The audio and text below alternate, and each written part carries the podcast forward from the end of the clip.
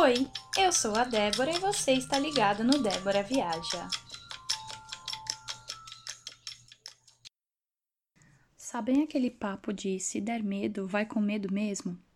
Foi exatamente isso que rolou comigo lá em 2017, quando eu decidi deixar o Brasil e ir me aventurar na Nova Zelândia.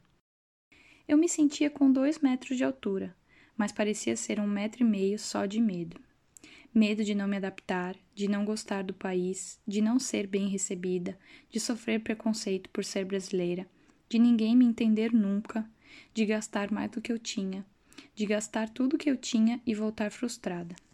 E o pior de todos os medos, o de não ter amado o suficiente as pessoas que eu estava deixando no Brasil, de não ter aproveitado os domingos no sofá agarrada com a minha família, de não ter brindado copos de cerveja o suficiente com os meus amigos, de não ter visitado as pessoas amadas enquanto elas ainda moravam perto, de não ter dito eu te amo olhando nos olhos o quanto eu queria ter dito. Porque sabe, a única certeza que eu tinha indo para a Nova Zelândia é que tudo isso tinha ficado para trás. Se eu fiz, estava feito. Se eu não fiz, não teria tempo de fazer. Sim, gente, a minha ideia era me mudar para Nova Zelândia, morar lá, ficar por lá e tudo aqui no Brasil seria apenas um rápido roteiro de férias.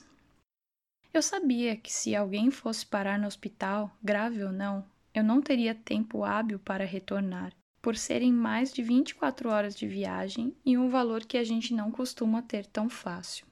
Então só me restava pensar que eu tinha feito meu melhor que eu tinha amado cada um, visitado cada um, dito cada elogio que eles mereciam ouvir, estado presente enquanto podia ser presença.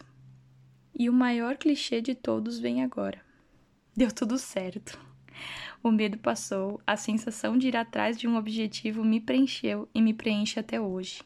A gratidão por ter conhecido pessoas de diversos lugares do mundo, mergulhado em culturas desconhecidas, aprender que a honestidade é cada vez mais rara e mais valiosa.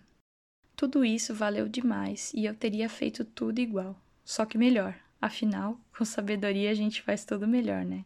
E é exatamente por isso que eu já estou completamente preparada para a próxima aventura quando esse indelicado coronavírus decidir que está na hora de acabar. Vocês que me aguardem, porque eu ainda quero conhecer cada pedaço desse mundo seja pessoalmente ou pelas vozes dos nativos de cada lugar. E eu também quero agradecer a você que está aí por ter escutado esse drama até aqui. Te espero na próxima. Um beijo e até lá!